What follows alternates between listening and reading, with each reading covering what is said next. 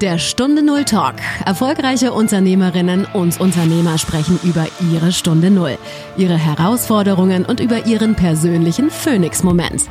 Eine Zeit, die ihr Leben für immer positiv verändert hat. Lerne von ihren Erfahrungen. Und hier ist dein Gastgeber, Stefan Hund.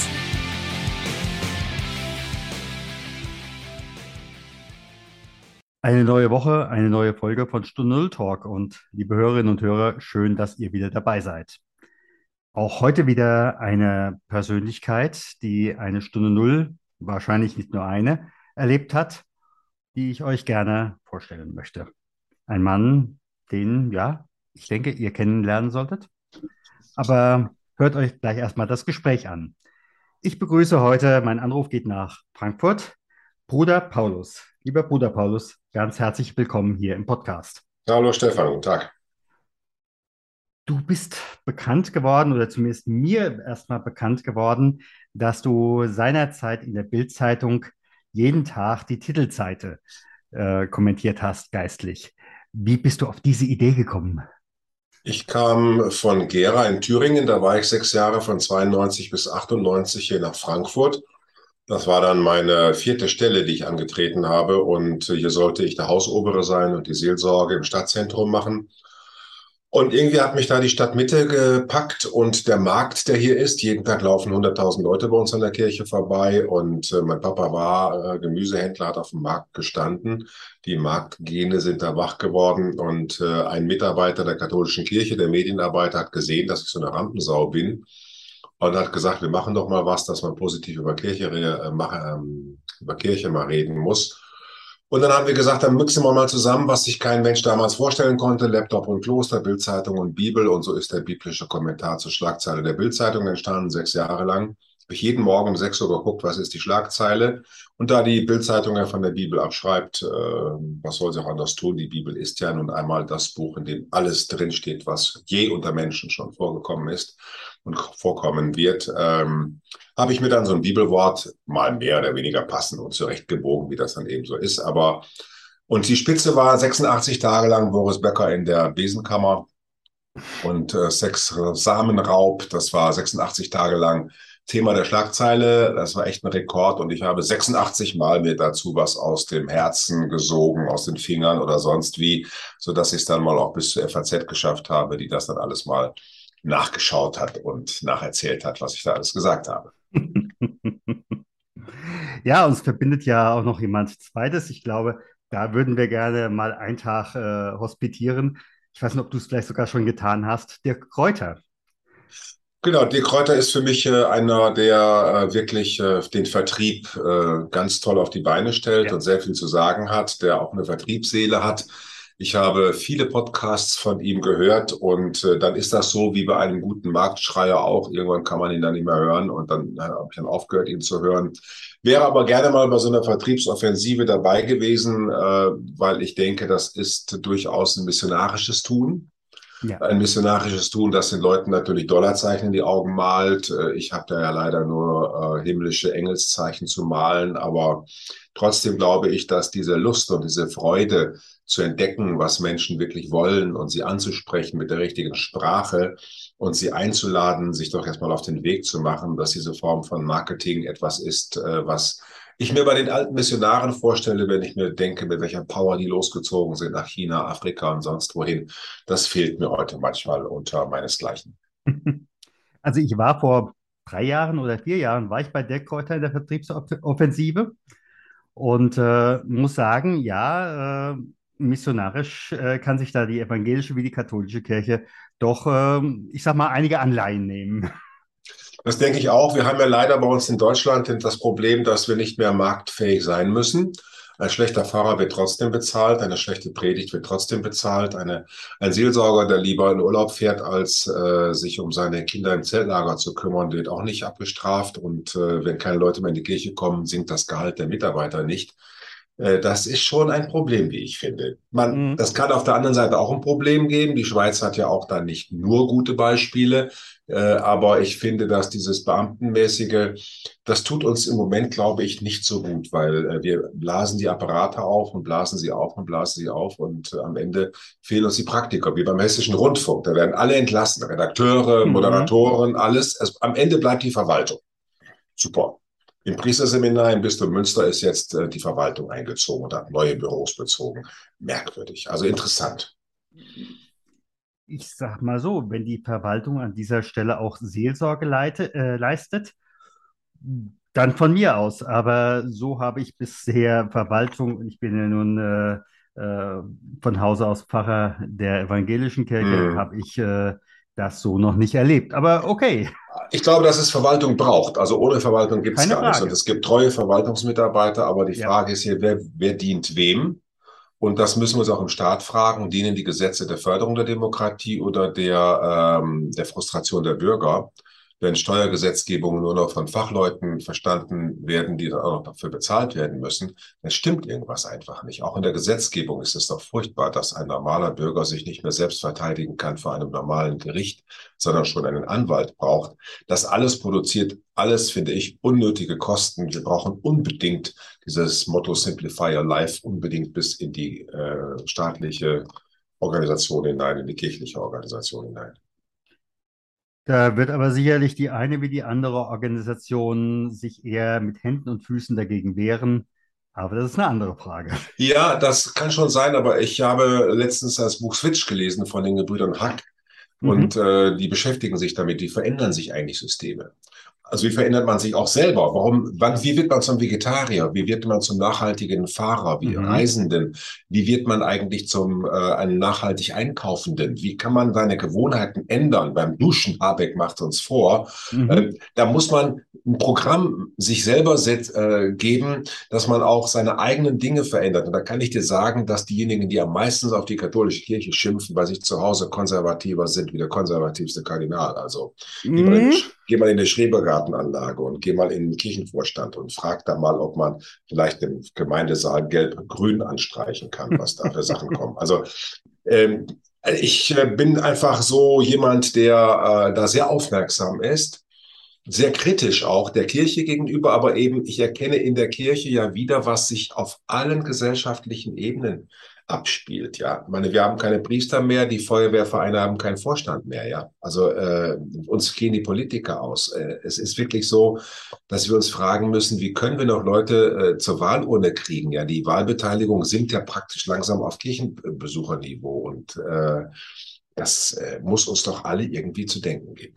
Ja, zumal äh, an vielen Stellen hast du eine Wahl, wenn da nur ein Name auf der Liste steht. Ja, wirklich.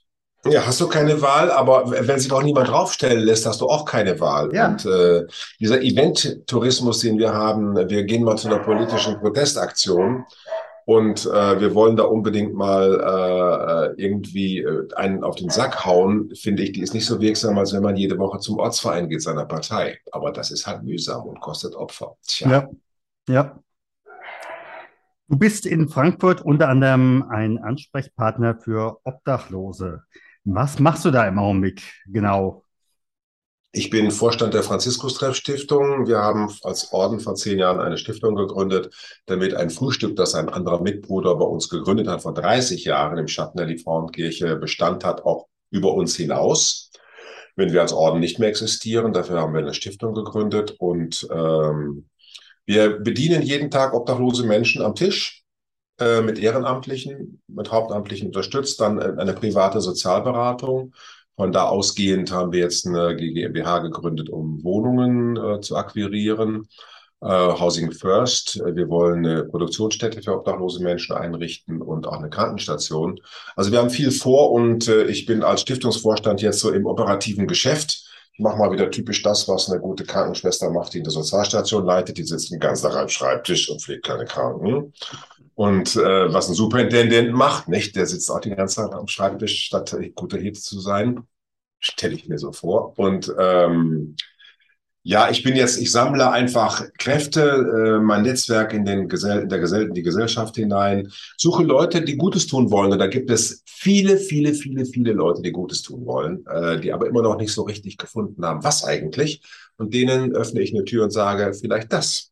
Frühstück absichern für 11,50 Euro, einem Obdachlosen ein Frühstück ermöglichen, 111,50 Euro mhm. Äh, für, für zehn Leute oder für zehn Tage, je nachdem. Oder eben eine Krankenstation, ein Bett zu übernehmen, jeden, jeden Tag, äh, jedes Jahr einmal 80 Euro, sichert einem Obdachlosen einen Tag ein Bett in der Krankenstation. Und da brauche ich ja nur 365 mal 20 Leute zu finden.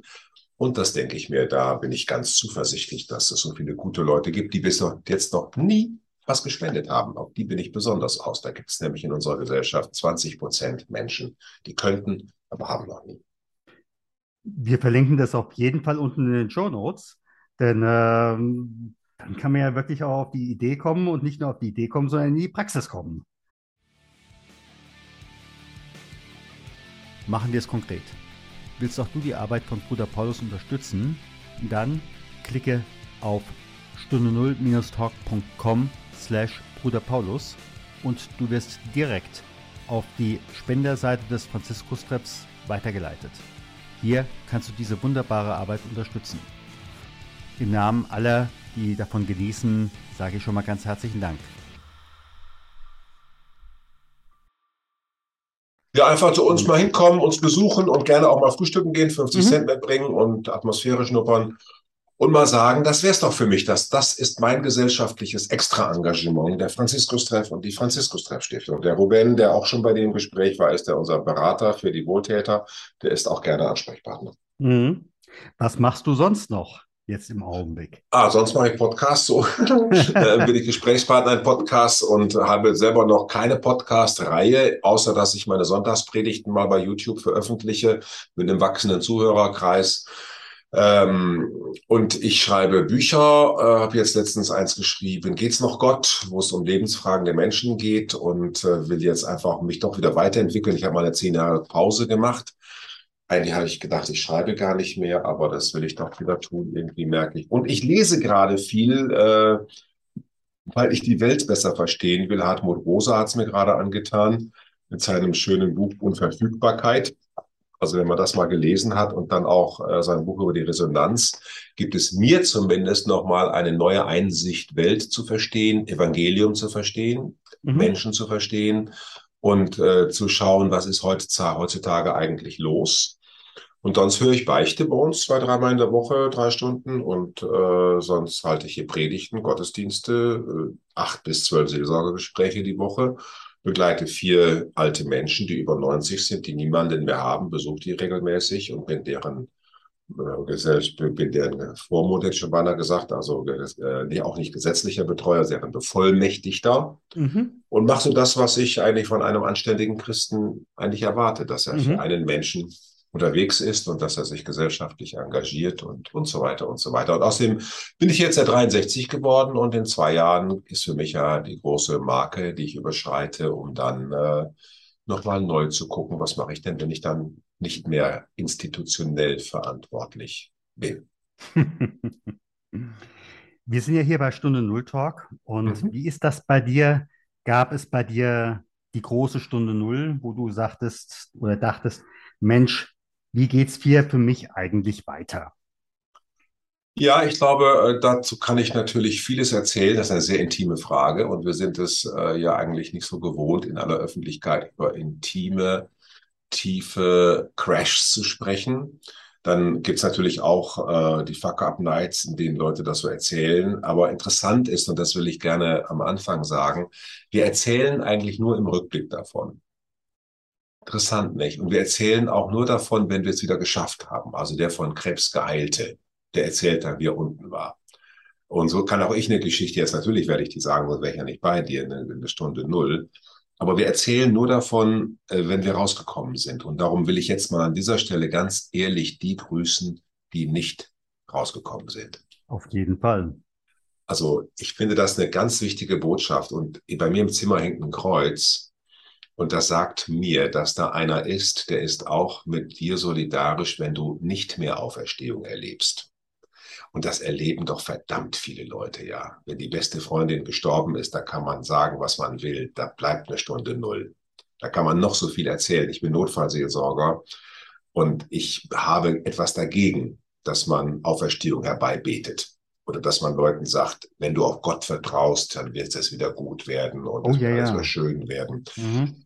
Also von daher will ich das mal gerne so sagen, darum bin ich gerne zu dir gekommen, weil auch die Stunde Null ist von der Ewigkeit berührt. Und wenn Gott in dieser Stunde Null wohnt, dann ist auch diese Stunde Null wertvoll. Und auch wenn du dann für sich subjektiv nicht mehr irgendwo hingreifen kannst, so kannst du doch im Dunkeln doch etwas sehr Humanes tun. Also darum ist die Dichterin Nelly Sachs mir so wichtig. Die hat ja 20 Jahre in Oslo hinter der Küchentür gesessen, auf einem, auf einem kleinen Deckenlager war so 1,45 groß und hat von dort aus, die Mutter war im Wohnzimmer, die waren geflohen von Berlin, in vielen, vielen Gedichten im Nullpunkt gedichtet, ja, im Nullpunkt gedichtet. Also jedes Gedicht ist für mich ein, ein einziger, ein einzelner Psalm auch. Mhm. Also darum ist, und ich bin ein, ein Fan von äh, der Passion Jesu und von diesem Hinabgestiegen in das Reich des Todes. Und ich äh, sage immer so im Bild, wenn es mit der Achterbahn richtig runtergeht, bitte nicht anhalten, ja. Bitte runtergehen, damit vielleicht du Energie fassen kannst, um wieder hochzufahren. Aber nicht alle haben diese Energie und die sind mir in meinem Leben auch willkommen. Niemand muss mhm. sich vor mir hinstellen, schön frisiert, da bin ich wieder. Sondern äh, jeder darf auch da sein, der nicht mehr aufstehen kann. Darum haben wir einen Obdachlosentreff, ja. Und es ist mir sehr, sehr wichtig. Aber jetzt mal zu meinen Nullpunkten, da könnte ich einige erzählen. Es gibt ja interessanterweise äh, bewusst und selbst herbei äh, organisierte Nullpunkte im Leben, mhm. wo ich sozusagen mich resette. Das war der 15. August 1978, wo ich morgens um Viertel vor sechs meiner Mutter Jeremias vorgelesen habe. Du hast mich geschaffen vom Mutterschoß an. Dann habe ich ihr die Hand gegeben, bin aus dem Haus gegangen und ins Kloster eingetreten. Ja, das wusste meine, meine Eltern wussten das drei Monate vorher. Vorher habe ich denen das gar nicht gesagt. Sie haben es ein bisschen geahnt, aber wir haben nicht darüber gesprochen. Das war schon so eine Stunde Null und für meinen Vater ist dann endgültig die Welt zusammengebrochen, ja.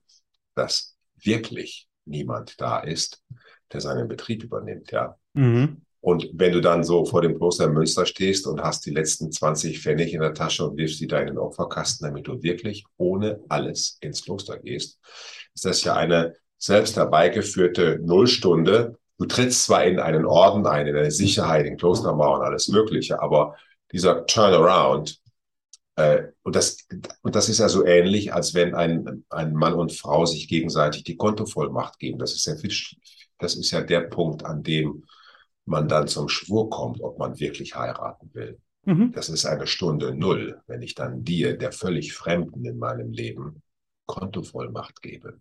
Mhm. Was plötzlich über meine 300.000 Euro Erspartes, die ich mir äh, äh, geholt habe, hast du jetzt auch Vollmacht und kannst alleine darüber befinden. Wow, ja, das ist auch eine Stunde Null. Genauso hier zu heiraten, vor, auch in der Öffentlichkeit zu sagen, du sollst diejenige sein, die ein Leben lang meine Liebste sein soll, auch wenn sie nicht, wenn sie das nicht mehr ist. Ich bestimme mich selbst dazu, ein immer nur dich liebender sein zu wollen. Und denke ich immer, Wahnsinn, Wahnsinn, Wahnsinn. Also ich will da sagen, und wir brauchen das als Menschen auch. Wir brauchen, mhm. wir, dafür sind wir berufen. Wir sind, haben so ein Freiheitsgen ähm, in uns. Das will verwirklicht werden. Also wählen zu können ist ja schön, aber Freiheit heißt ja erst dann eine Wahl zu treffen. Und Entscheidung steckt ja nicht umsonst an Überscheidung drin, ja. Und ich glaube, dass ich habe jetzt eben letztens gehört, dass 18-, 19-Jährige haben 20.500 verschiedene Möglichkeiten, was sie werden können mittlerweile und sind vollkommen überfordert, ja. Ja. Und darum sage ich auch den Abiturienten immer das, was ich den Brautleuten sage, die dann mir ganz stolz erzählen, dass sie schon fünf Jahre sich kennen und sich geprüft haben. Ich sage, sie werden sich wundern nach der Eheschließung, werden sie sich sagen, es war wieder die, es war doch die falsche, ja. Weil sie werden so viel entdecken, was sie noch gar nicht entdeckt haben, hoffentlich, dass dieses Unverfügbare, ich liebe dieses mhm. Buch, das Unverfügbare des menschlichen Glücks, des menschlichen Sinnes, das sollen sie ja genießen in diesem organisierten Rahmen von Institution Ehe. Das ist übrigens, Klammer auf, auch wegen unserer Verwaltung eben. Wir brauchen die Verwaltung, damit über, mit der wir über die Welt verfügen, damit darin das Unverfügbare möglich wird. Also lies mal Rosa, das wirklich hat mich sehr erleuchtet, Klammer zu. Mhm. Ja, jetzt aber der nicht gewollte Punkt Null, wo ich so dachte, da ist die Welt bricht zusammen. Da habe ich zwei, äh, zwei Punkte, die ich gerne erzählen will. Der eine fiel mir erst im Nachhinein äh, ein, ähm, äh, als ich nochmal drüber nachdachte, ist, äh, ich bin voller Hoffnung nach Österreich gegangen zum Freisemester und habe da ähm, als 23-Jähriger äh, studiert. Äh, ich war in Münster, habe ich studiert, in Westfalen. Und äh, als Kapuziner darf man dann ein Jahr woanders hingehen zum Studieren. Ich bin dann nach Österreich gegangen, weil ich mir nicht zugetraut habe, Italienisch zu lernen für Rom oder Englisch für London oder Oxford oder so. Und war dann da in Österreich, bin in so ein, bin dann in eine katholische Atmosphäre reingekommen, die hat mich 40 Jahre zurückgeworfen und war dann in so einer, äh, in einem Knabenseminar, das die Kapuziner geleitet haben. Und dort ist ein Mitbruder einfach nicht damit zurechtgekommen, dass das ein 191 Westfale ist, der spricht wie der Tagesschausprecher und habe dann da sowas erlebt wie Mobbing. Und habe Gott sei Dank dann ähm, Hilario Petzold kennengelernt, den Begründer der Gestalttherapie, äh, mhm. mit dem ich einen Samstag verbracht habe bei Medizinern. Ich wollte auch mal Arzt werden, da war ich froh, dass ich die nochmal getroffen habe. Da habe ich mal Bilder malen gelernt, aus der Seele heraus Bilder malen. Und jedenfalls kam es dann zu so einem Punkt, wo ich im Zimmer stand, äh, da in, in, in der Heinrichstraße und mich in die Ecke äh, ge, getrieben fühlte, wie so eine Maus von der Katze, ja.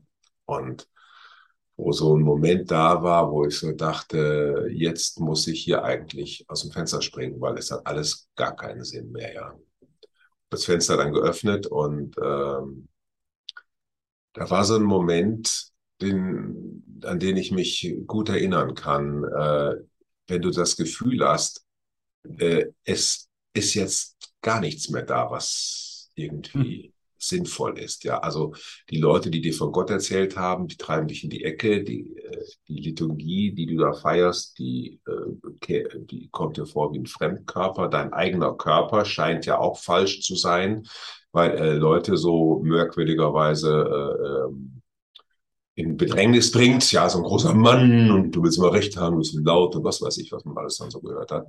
Äh, ja, da habe ich so gedacht, äh, das ist jetzt zu Ende, mein Leben.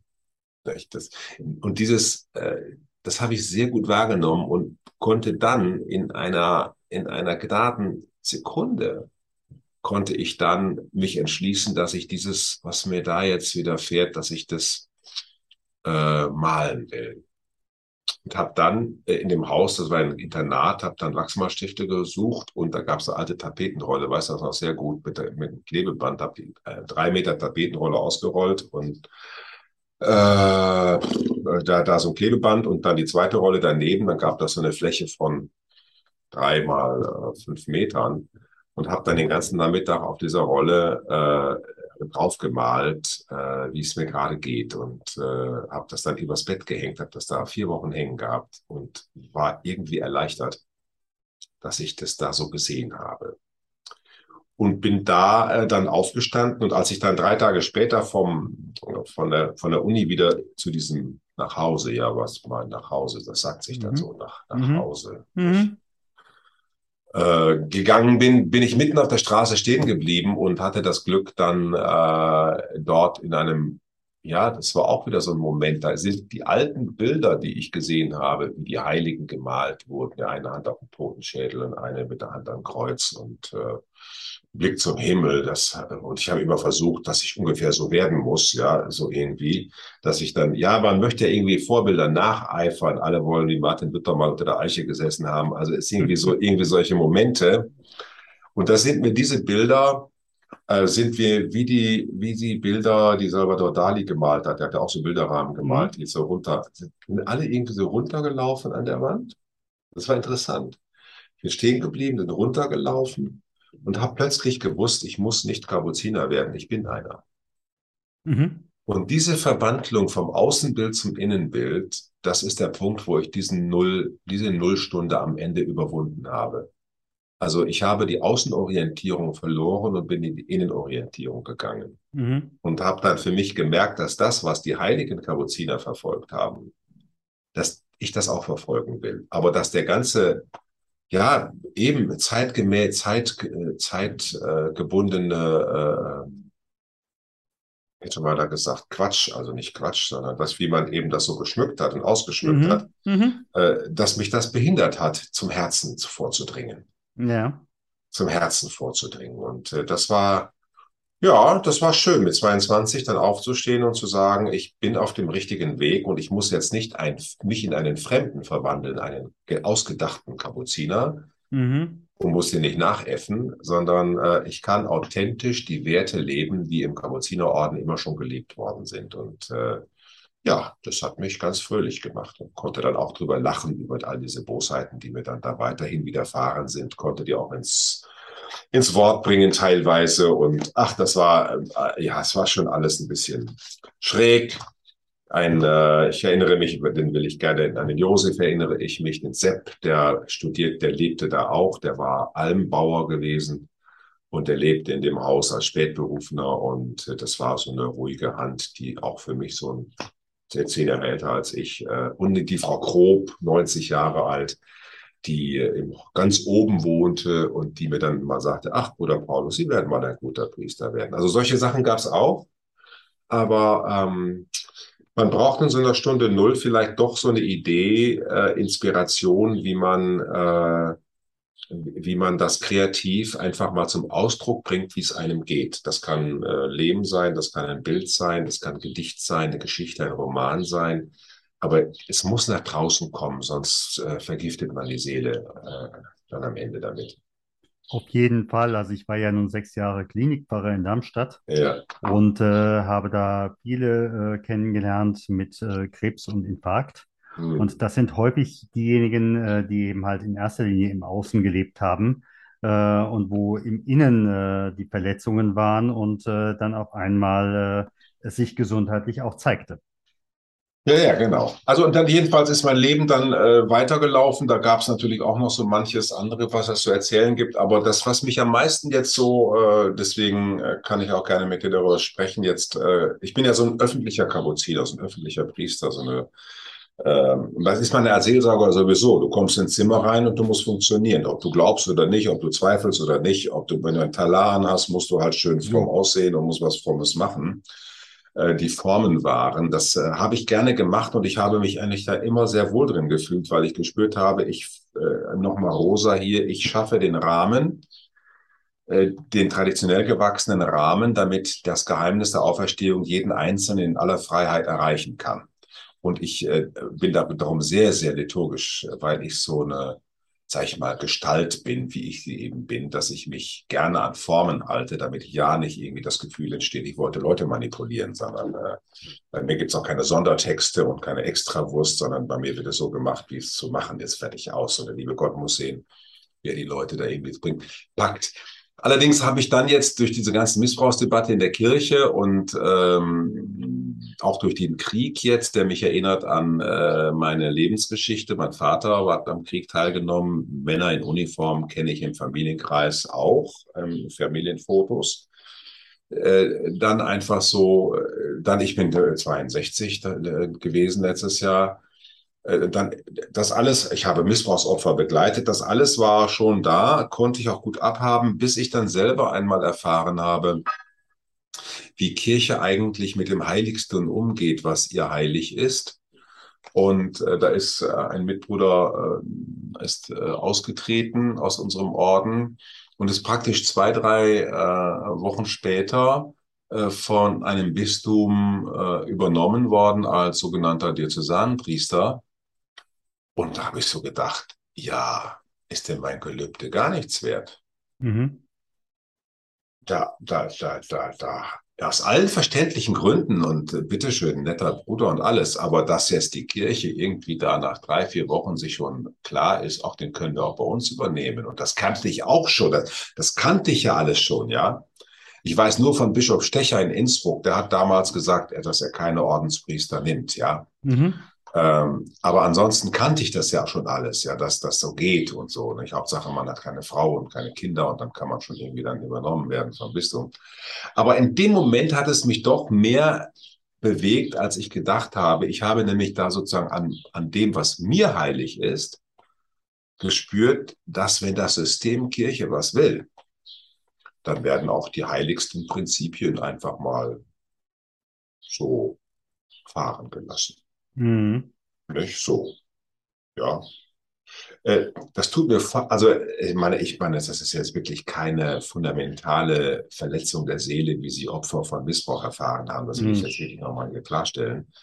Aber da ist für mich sozusagen das fast zum Überlaufen gekommen. Da habe ich so ein bisschen gemerkt, darf ich eigentlich, wenn die heilige Kirche sich so heilig nennt und dann das, was sie für heilig erklärt, dann einfach so mal eben fahren lässt. Ich meine, das, das ging mir schon in Kyrill segnet die Waffen da in Russland nicht. Das haben wir hier auch gehabt mhm. alles. Also, oh, also das, jedenfalls, und dann habe ich mich damit beschäftigt, darf ich eigentlich noch für dieses, diese Kirche antreten?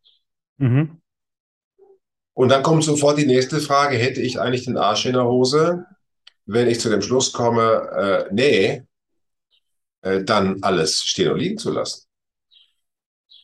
Oder würde ich mir sagen, oh, das habe ich jetzt 40 Jahre gut gemacht, die Show kann weitergehen und ich kann ja auf Dienst nach Vorschrift minimal mäßig kann ich ja weitermachen, merkt eh keiner.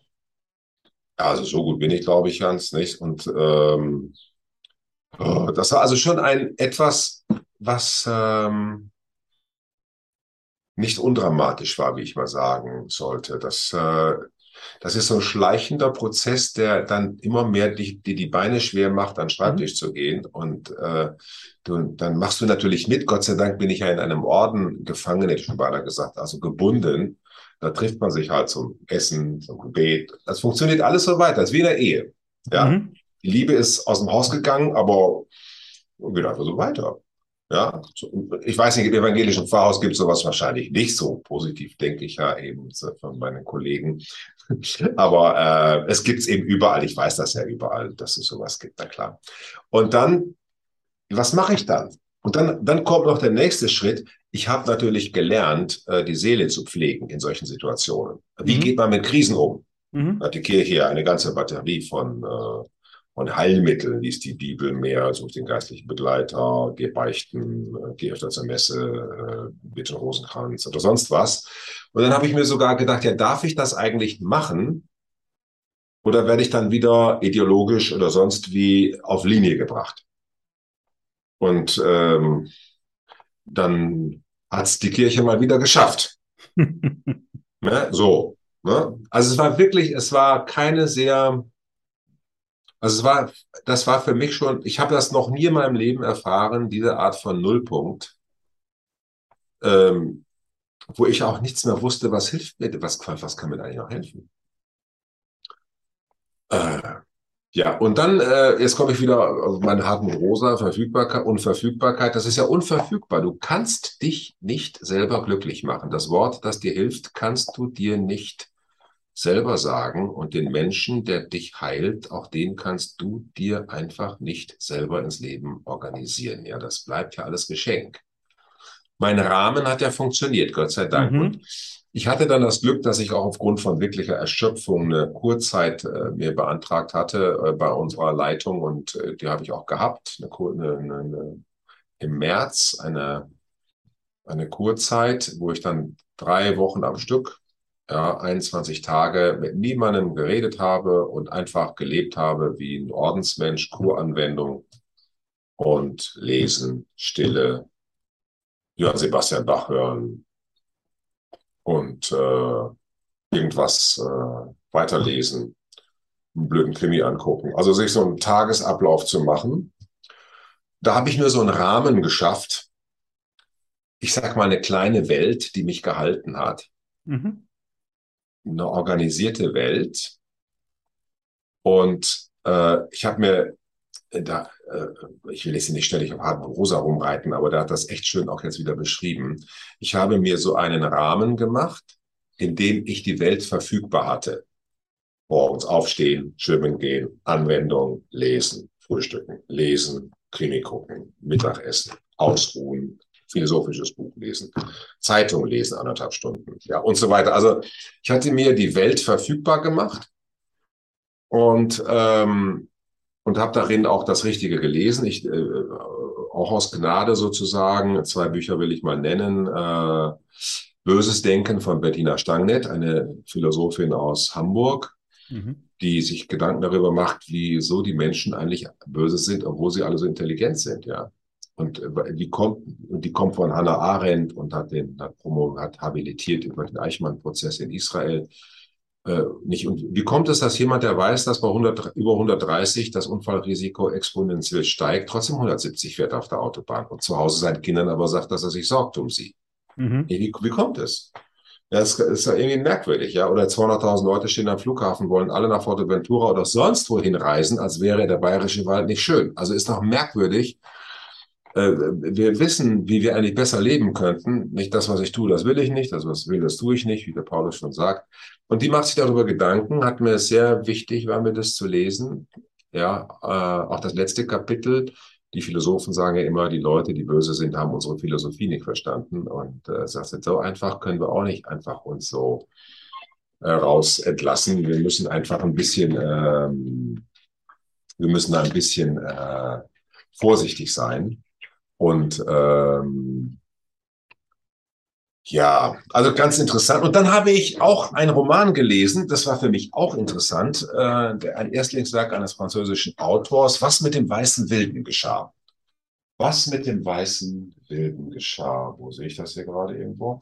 Was mit dem weißen Wilden geschah? Das hat mich deswegen so beeindruckt. Das ist ein Erstlingswerk von einem französischen Romanautor, der ähm, ja, kommt jetzt hier. Ich suche ihn mal gerade, weil das so schön ist, das in die Hand zu halten. Das erinnert mich an meine Auszeit. Äh, François Garde. François Garde. Äh, das ist ein Buch, das erzählt, ähm, der erzählt sehr schön komponiert, das will ich gar nicht verraten, wie schön er das gemacht hat, von einem Matrosen, typische Geschichte, vom Schiff gefallen, kommt bei Eingeborenen an, wird in den Stamm aufgenommen und dann anschließend versucht jemand, den wieder zurück zu kultivieren und nimmt den mit nach Hause und sagt, ach, du bist doch eigentlich gar nicht da, du bist eigentlich, ja, und die Frage, wohin gehöre ich eigentlich? Ja. Was ist eigen? Und hier in Frankfurt, eine Stadt mit 180 äh, Nationen, 200 Sprachen, da ist ja die Frage ja ständig da, wohin gehöre ich eigentlich? Und die Antwort, ich gehöre eigentlich zum Geld, hm. zum Erfolg, hm. Äh, zur Erde, ja, zu welchen Flecken? Also wohin gehöre ich eigentlich? Äh, das hat mich da und auch meine Frage, ich bin Kapuziner geworden, wohin gehöre ich eigentlich? Bin in diese Kultur reingegangen. Könnte ich mich überhaupt zurückkultivieren? Ja, wohin überhaupt? Soll ich jetzt Mercedes-Verkäufer werden oder was? Und was, und was ist Freiheit? Ist Freiheit, dass man sich seine Kultur anziehen kann wie eine Jacke? Oder ist Freiheit auch zu bejahen, dass wir als Menschen die Kultur, die wir angenommen haben, nicht einfach verlassen können? Ja, man kann aus der Kirche austreten, aber aus dieser Welt kann niemand austreten. Man kann nicht seine Geschichte verlassen. Ich bin jetzt einfach kein Deutscher mehr. Ja, not super. Ja, also jedenfalls habe ich da, ähm, will ich jetzt bei diesen beiden Büchern das lassen, habe noch ein bisschen äh, ein Hörbuch, das doch, das will ich auch noch nennen. Äh, das war dann Christian Brückner unterm Apfel, äh, Apfelbaum, der Apfelbaum Brückner, der seine Familiengeschichte ähm, to ja, tollen Hörbuchfassung habe ich das gehört, liest das selber seine Familiengeschichte bearbeitet, die auch in der Nazizeit spielt und mhm. Verfolgung, Juden etc. Sehr beeindruckend. Tränen habe ich vergossen beim Hören. Äh, zwölf Stunden Hörbuch hören, das sind ja zwei, Ada ist das zweite. Da bin ich leider mit angefangen, weil ich das vorher nicht richtig kapiert hatte. Aber gut, jedenfalls, auch das hat mich nochmal so emotional berührt. So, und jetzt kommt also, und das alles in der Null. Ja, also in der Null in der Null, sag ich mal. Und das ist schon, ich äh, finde deswegen dein Podcast auch so wichtig. Äh, wir können lebendig sein in der Null, da wo wir denken, wir sind tot. Aber man muss sich den Rahmen schaffen. Ich muss mhm. bewusst bejahen, dass es so nicht weitergeht. Ja. Ohne das kommst du nicht raus. Ohne ja. das bleibst du drin stehen. Also man muss merkwürdigerweise den Nullpunkt bejahen, mhm. äh, damit sich daraus was entwickeln kann nicht muss, mhm. aber kann. Mhm. Und dann irgendwann in einem Moment der Gnade, das würden, äh, würde man jetzt so theologisch irgendwie sagen, ähm, habe ich äh, kurz danach äh, so eine, ähm, ja, wie soll ich sagen, ein Gefühl gehabt, dass ich mit dem Hubschrauber äh, hochgeflogen werde und ähm, so 100 Meter über mein Leben. Und dann gucke ich zurück in die Geschichte. 2000 Jahre Kriegslärm, 2000 Jahre äh, Dramatisches, was sich alles ereignet hat. Mittendrin die Kirche. Und dann konnte ich gucken durch die Rauchschwaden und durch alles hinweg äh, bis zu dem Morgen, an dem drei Frauen vom Grab kommen und sagen, er ist nicht hier. Er, er, ist nicht hier. Und die Stimmen dieser drei Frauen sind durch die Geschichte an mein Ohr gedrungen. Kein Kriegslärm dieser Welt konnte diese Stimmen zum Schweigen bringen. Mhm. Die, die sind an mein Ohr gedrungen. Ja, ist denn das die Möglichkeit? Und äh, ich habe dann äh, gedacht, wahnsinnig, ich traue diesen schwachen Stimmen. Er ist nicht hier. Er geht euch voraus. Und das, diese, das, ich konnte spüren, dass das, was ich immer geglaubt habe, dass der Todpunkt, an den wir alle kommen werden, am Ende, wo es mhm. auch für uns keine Lösung mehr gibt, dass es da eine Verlebendigung und Lebendigmachung gibt in eine Dimension hinein, die keiner von uns denken kann.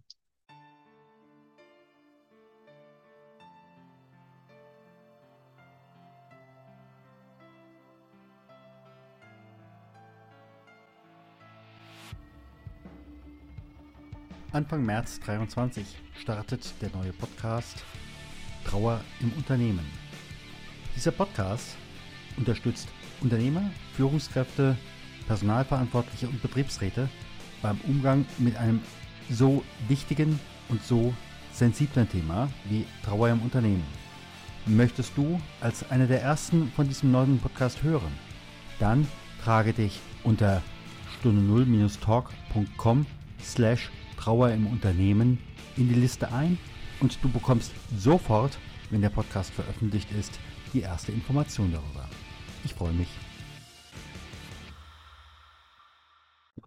Ähm, das war für mich eine tiefe, tiefe Glaubenserfahrung, ja. Und jetzt mal wie ein Tüpfelchen auf dem I, wie ein Tüpfelchen auf dem I, äh, bin ich da in Lourdes gewesen, dann zwei Monate später, war schon lange geplant, eine Lourdes-Wallfahrt. Und da komme ich nach diesem großen Kreuzweg in Lourdes runter und finde vor der 15. Station, die ja ganz außergewöhnlich ist normalerweise, das ist ja der Jesus ist auferstanden, mhm. finde ich diese Frauen aus Afrika, die äh, vor diesem leeren Grab tanzen. Er ist auferstanden. Mhm. Er ist nicht hier. Das war für mich dann nochmal sehr bewegend, wo ich so merke, mein Leben fußt auf dem unverfügbar und unaussagbaren. Er ist nicht hier. Mhm was immer du dir denkst von Gott oder von deinem Leben, es ist nicht hier. Es ist nicht hier. Und ich konnte dann, nachdem ich wieder hier war, anfangen, Caputo zu lesen, die Torheit Gottes, John Caputo, die Torheit Gottes, mhm. Die mir dann noch einmal von einer anderen Perspektive gesagt haben, wir denken von Gott zu stark. Wir denken überhaupt nicht, dass Gott ja uns zur Torheit geworden ist und dass Christus der schwache Gott ist. Und wir denken immer, Gott muss machen. Dabei macht er gar nichts, sondern wir müssen machen. Und äh, das ist mir ehrlich gesagt, äh, das wusste ich immer schon, darum mache ich Obdachlosenarbeit. Ich habe Hospizhelfer ausgebildet, ich bin mhm. Krankenhausseelsorger gewesen, ich habe alle möglichen Psychokurse gemacht. Ich rhetorisch bin ich 199-prozentig drauf. Also ist für mich alles in Ordnung. Aber als ich dann ganz leer war, ist mir das nochmal einmal ins Herz gegangen, dass er nicht hier ist und dass es sich lohnt, äh, äh, äh, dass es sich lohnt, äh, dieser Melodie im Herzen hm, nachzugehen, den, den feinen Stimmen nachzugehen. Und ja, seitdem fühle ich mich wieder kompakt, nenne ich das. Ich fühle mich kompakt und bereit, weitere Schritte zu gehen, äh, zu sterben jetzt, wenn es sein muss, oder noch ein bisschen weiter zu leben. Je nachdem, äh, was jetzt dran ist, es soll mir alles recht sein. du jetzt an dieser Stelle den Menschen, die du begegnest, denen du begegnest, Zuversicht? Du hast ja gerade eben auch auf LinkedIn gepostet und wir haben es ja alle selber gesehen. Der Gaspreis ist Faktor 5 mhm. und äh, ich kenne nicht wenige Bäcker, die im Augenblick überlegen, mache ich meine Bäckerei weiter, weil ich einfach äh, die Preise nicht weitergeben kann, nicht weitergeben will äh, für das Mehl und genauso aber auch für die Energie, um die Brötchen äh, zu machen. Ähm, das sind ja nun viele, die im Augenblick ja in, in innere Bedrängnis gehen. Und die Kollegen, die ich kenne, die im weitesten Sinne im Bereich der Notfallseelsorge sind, die sagen auch die Fälle, äh, wo es heißt, äh, Notarzteinsatz am Gleis haben rabiat zugenommen. Hm. Wie gehst du in diesem Moment damit um? Was gibst du Menschen mit als Ration für die nächste Zeit? Ja, das ist äh, ähm, so, dass ich vielleicht uns Menschen einfach daran erinnern will, dass ja, was wir immer schon als Kapuziner gepredigt haben und was äh, Menschen immer schon wussten, was der Dalai Lama erzählt und was alle Religionen dieser Welt erzählen, wir haben unser Leben nicht in der Hand. Also niemand kann sicher sein, ob er am Abend lebendig nach Hause kommt. Mhm. Und wir sollten vielleicht auf Grundlage dieser simplen Tatsache wieder uns mehr in die Augen schauen und einander sagen, dass wir uns brauchen. Einander sagen, dass wir als Menschen ganz kleine Lichter sind in dieser Welt. Und diese Hybris, die äh, einfach der Konsum und äh, wir können alles und wir machen alles äh, in den Leuten so wachgerufen hat, ja ich fahre in den Süden und da ist die Sonne und da muss das Hotel toll sein, der Strand muss toll sein und äh, wehe, da schreien zu viele Kinder und äh, wehe, der Personal ist unfreundlich. Also dieses, wir haben alles in der Hand, dieses Ich will sein wie Gott, dass wir dann mehr Demut brauchen. Mhm. Und das, äh, wenn ein Bäcker mir im Laden erläutert, warum ich, ich, ich kann das schön, den Bäcker kann ich verstehen. Ich war nämlich bei mir in meiner Heimat, habe eine Eiskugel gekauft. Die hat 1,40 Euro gekostet. Mhm also 2,80 Mark. Und ich habe dem Eisverkäufer gesagt, ich war hier vor 60 Jahren als Kind und habe für 10 Pfennig eine Eiskugel gekauft. Mhm. Dann sagt er, ja, ja, sagt er, wissen Sie, ich habe im Oktober Rohstoffe für mein Eis gekauft für 800 Euro. Jetzt im April habe ich Rohstoffe gekauft für 1400 und zwar die gleichen. Mhm. Aha. Und das sollte der Bäcker transparent weitergeben. Mhm. Also wir müssen auch nochmal lernen, dass Preise ja keine Erfindung von irgendjemandem sind, sondern die kommen ja irgendwo her. Wir wollen es nur nicht genau wissen. Wir wollen gar nicht wissen, dass im Primark das T-Shirt 10 Cent in Bangladesch bleibt und äh, 3,90 Euro unterwegs hängen bleibt. Wollen wir gar nicht wissen. Ja. Also wir brauchen mehr Transparenz, mehr Weltverständnis.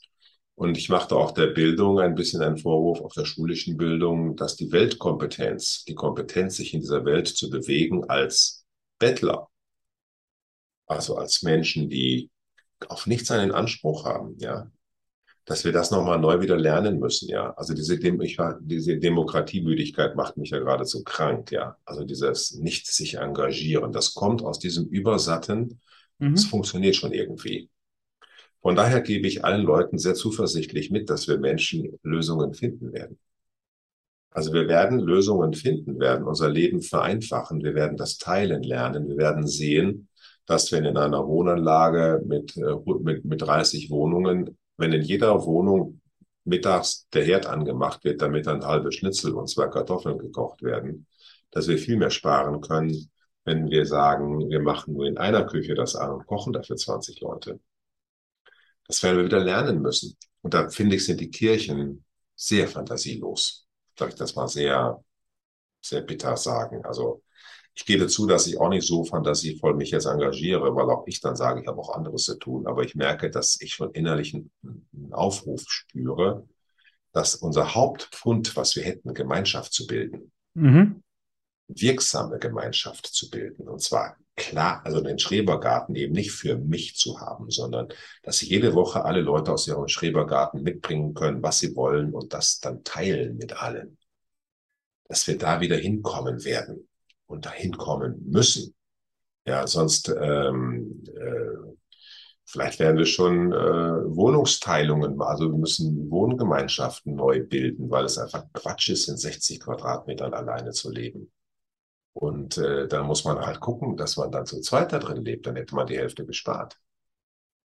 Ja, und äh, aber da sehe ich ja noch weite Strecken vor uns liegen. Ähm, das sind dicke Bretter, die gebohrt werden müssen, wie ich finde. Aber ich bin sehr, sehr zuversichtlich. Och, wir Menschen haben für alles Lösungen. Gerade aus der Begleitung von Menschen, die in Krisen geraten sind, weiß ich ja, dass äh, Gott auf krummen Zeilen gerade schreiben kann und äh, dass er in Menschen etwas möglich machen kann, was die sich am Anfang nicht geträumt hätten, dass das möglich ist. Also mhm. wir haben ja so viel Hoffnungspower in uns, so viel Hoffnungspower. Also die sollten wir mal schön jetzt ausspielen.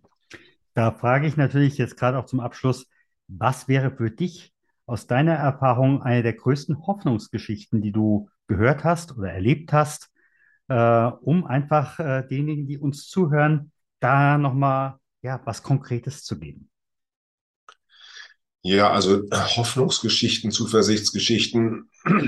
Also ich kann nur sagen, Leute, lest Heiligenbiografien. Und wenn ihr die katholischen Heiligen nicht wollt, dann beschäftigt euch mit Luther oder Nelson Mandela oder mit Obama oder äh, mit den Dalai Lama oder mit wem auch immer. Äh, ihr werdet einfach Menschen kennen, die haben in sich das, was man einen Eros nennt, ja. Einen einfach, äh, oder für mich Dag Hammarskjöld. Ich nenne mal, also wenn du mich so konkret fragst, sage ich Dag Hammarskjöld. Mhm. Sein Tagebuch Zeichen am Weg begleitet mich schon seit 40 Jahren. Ähm, bete, dass deine Einsamkeit der Stachel werde, etwas zu finden, wofür es sich lohnt zu leben, groß genug, um dafür auch zu sterben, ja. Oder den vergangenen Dank, dem kommenden Jahr, in Demut und Stille und was er nicht alles da notiert hatte, rätselhaft manchmal. Aber wir werden wieder zur Mystik zurückkehren. Und für mich ist äh, die hoffnungsvolle Geschichte, dass ein Dag Hammarskjöld seine politische Arbeit getan hat, weil er wusste, dass in der Welt ein Kern ist, der zum Guten führt. Und äh, auch als er im Kongo dann abgesch abgeschossen wurde, 64, ist dieses Tagebuch, das in der obersten, in der Schublade seines Schreibtisches im UN-Gebäude gefunden wurde. Ich wünschte mir, dass jeder in der Schublade seines Lebens so ein Heftchen hätte, in dem er hineinschreibt, was ihm Hoffnung gegeben hat. Wir brauchen diese Ressourcenarbeit in den nächsten Wochen umso mehr. Von mir aus kann man auch Frederik lesen, ja, der die Maus, die Sonnenstrahlen sammelt. Also wir brauchen, ähm, äh, wir brauchen Erinnerungen an das, was mir Anlass zur Auferstehung gab und Anlass gab zu lächeln. Und das gibt es in jedes Menschenleben gibt es das. Und von daher, das gibt eine große Zuversicht, äh, dass wir miteinander den Weg gehen. Nicht so, wie wir ihn uns wünschen, aber wenn man ganz ehrlich ist, ist das auch gerade das Interessante. Ja, ist das gerade das Interessante? Wer hätte gedacht vor zehn, acht Jahren, dass du einen Podcast machst?